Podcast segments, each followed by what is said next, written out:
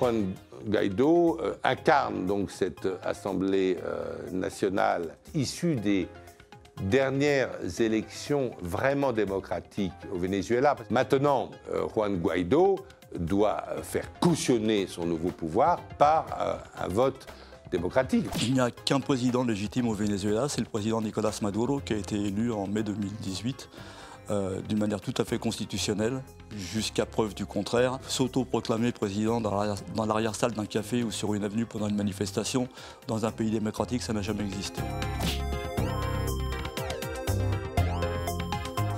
Évidemment euh, le régime de Maduro.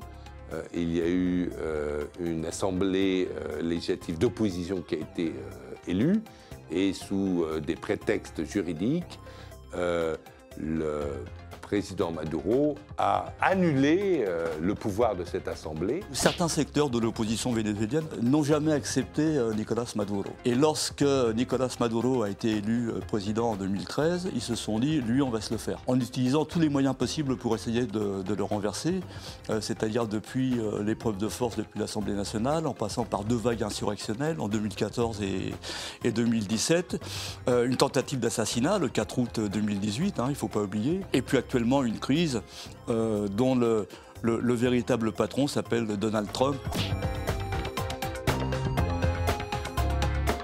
Je ne crois pas du tout qu'il y ait eu un complot américain pour dégager le pouvoir chaviste par la force. Il faut rappeler aussi quand même que tous les voisins, n'est-ce pas, du euh, Venezuela sont solidaires de Juan Guaido. Non, les États-Unis, on le sait, ont une histoire tout à fait particulière avec, euh, avec l'Amérique latine, qu'ils ont toujours considérée comme leur arrière-cour.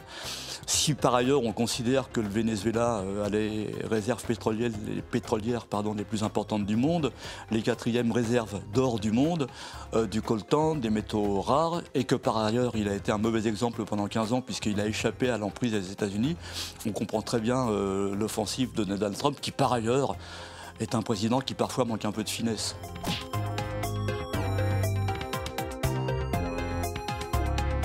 Emmanuel Macron a pris une bonne position en donnant une option euh, à Maduro d'organiser des élections. Ce qui est nécessaire, c'est qu'il faut évidemment qu'il y ait beaucoup d'observateurs de l'Organisation des États américains pour avoir un scrutin euh, véritable et transparent. Moi, je pense que Maduro est plus populaire. Emmanuel Macron, euh, ou n'importe quel président français, devrait d'abord considérer qu'on n'est plus à l'époque des colonies et que donc il n'a pas envoyé un ultimatum à un pays comme le, Venezuela. Le Venezuela n'est la, n'est colonie de personne, ni de l'Espagne, ni de la France. Il y a deux pays actuellement euh, qui ont proposé au secrétaire général des Nations Unies de servir de médiateur dans un dialogue, qui sont euh, le Mexique, euh, qui sont l'Uruguay, qui sont donc des pays de centre-gauche.